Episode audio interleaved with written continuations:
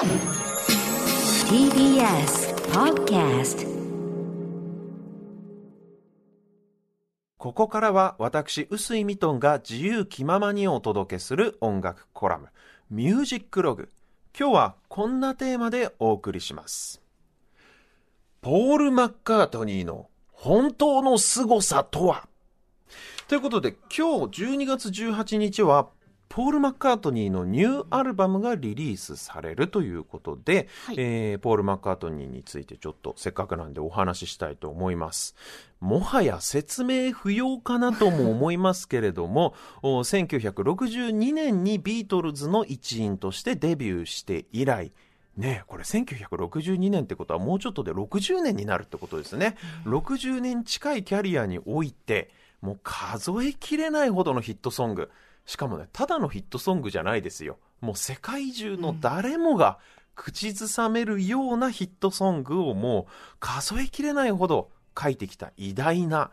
作曲家であり、偉大な歌手であるという、そんな、まあ彼の音楽の作り方とか作曲の手法っていうのは本当にね、これまでいろんな人が研究、分析してきていて、例えばここでこういう風に転調するところがすごいんだよとか、あるいはこういうハーモニーにこのメロディーをくっつけるところが天才的なんだよなとか、そういうね、もう論文みたいなものであったり、はい。ポール・マッカートニーの音楽のそのね、手法についての書籍なんていうのがいくつも世の中に出回っているくらいなんですけれども、でもね、僕が思うにですけどね、究極的にこの人の本当に一番すごいところがどこかって言ったら、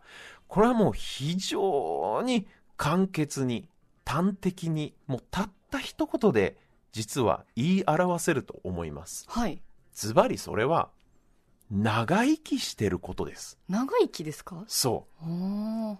うね、そこが一番すごいですよ。で、これまで音楽の歴史の中では数えきれないほどの、はい。まあ、天才がね、うんその時代その時代で彗星のごとく現れて、で、世界中の人々を熱狂させて、うんそしてどうなるかっていうと、彗星のごとく消えていってしまうんですよ。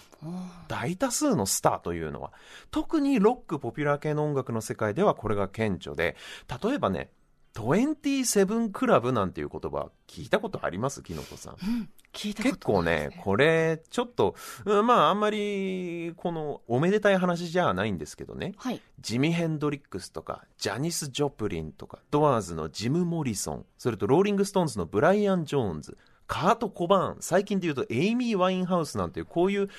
うん、なんていうか、ロック系のスターたちが、なぜか皆、27歳で死んじゃうんですよ。27ですか、なんでみんな27歳で死んじゃうんだろうねっていう27歳で死んじゃうこの才能あふれるアーティストがあまりに多いもんで27クラブなんていう言葉が作られちゃったわけなんですよそう。ですね。で、まあ、例えばこれ伝説的なブルースマン、ロバート・ジョンソンも27歳で亡くなってますし、27歳に限らず、20代で亡くなるアーティストもたくさんいます。数えきれないくらい。もうシド・ビシャスからデュアン・オールマンからバディ・ホリーから。で、30代で亡くなったスターっていうともっとですよ。もう金曜ボイスログの4時間半使っても名前読み上げられないくらい、みんなそのくらいやっぱり短命というか、うん、早くに亡くなってしまう。で、日本だと例えば尾崎豊さんとかも、あうん、若くして亡くなられてますし、ーはい。じゃあなんで、なんでね、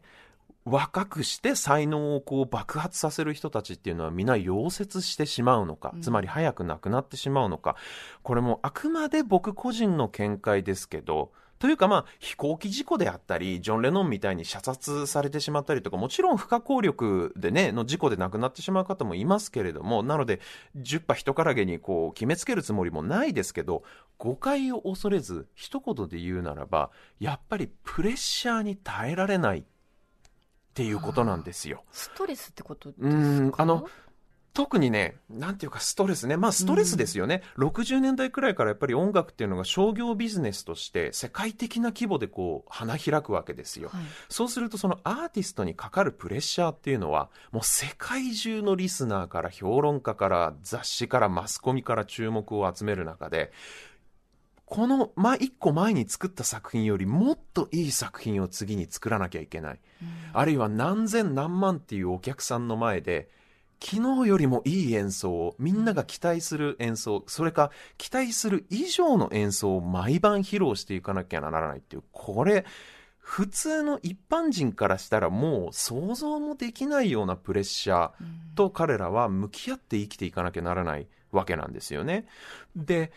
まあ一夜にしてみんな世界的な大スターになってしまうと、まあすごい大金が転がり込むっていうこともありますよ。ちょっとこれ時代錯誤が、錯誤なね、言い方をあえてしますけど、もう酒と金と、酒と金と女とドラッグとっていうのがもう向こうからやってくるわけですよ、こういう人たちっていうのは。もうプレッシャーから逃げるためのツールが目の前にずらっと並んでいる状態で、やっぱり、うん、そういうものに溺れてオーバードーズして死んでいくっていうパターンがすごく多いんです。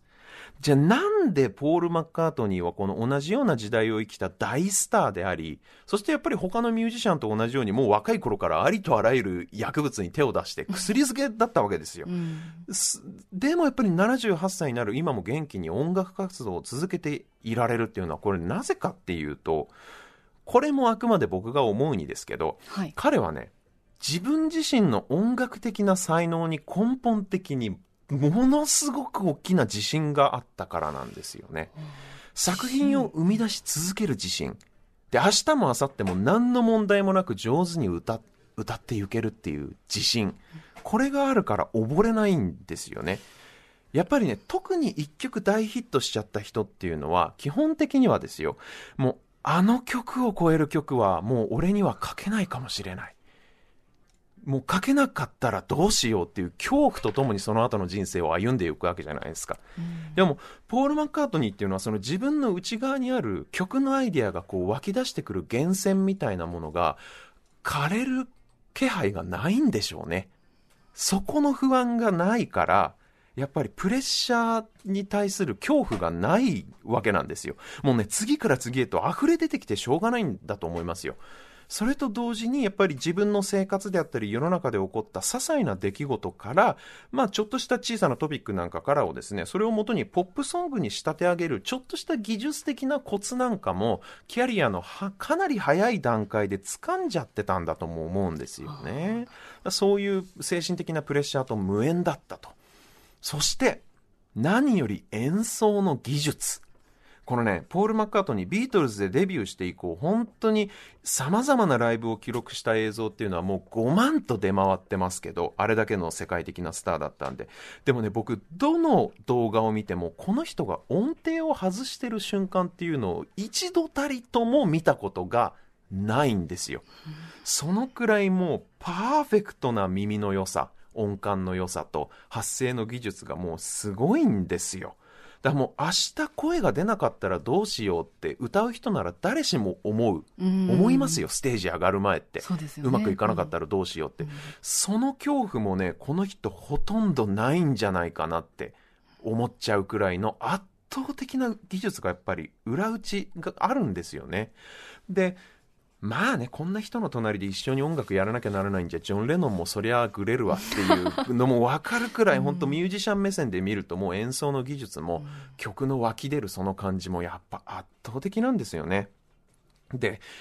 凄まじい才能を持つ人っていうのは、まあ、その時代その時代一定数、それはね、いろんな国で出てきますよ。存在するんですけど。でもその凄まじい才能を御する才能。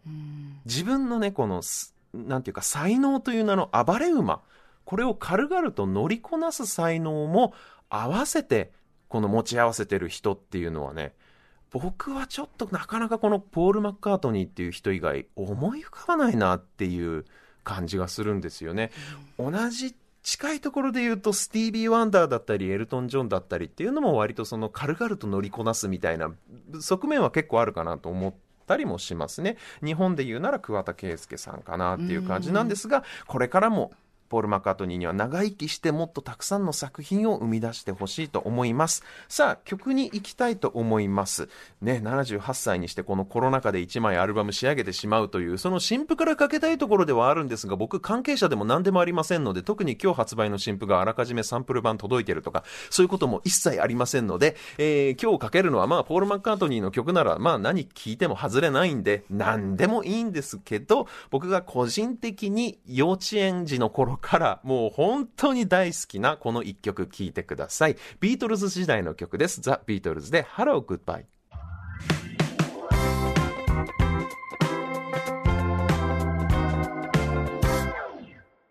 お送りしているのは1967年の楽曲ザ・ビートルズで Hello Goodbye でした。きのこさんもビートルズの影響実はめちゃくちゃ受けてますよね。そうですね。何で影響を受けてるかっていうと、マッシュルームカットですね。これマッシュルームカットってだってビートルズが最初にやり始めた時はなんだその髪型はっていう大変な驚きを持って世界にね、の反応だったっていうことですけれども、ビートルズがあってのニョキッと登場キノコです。はい。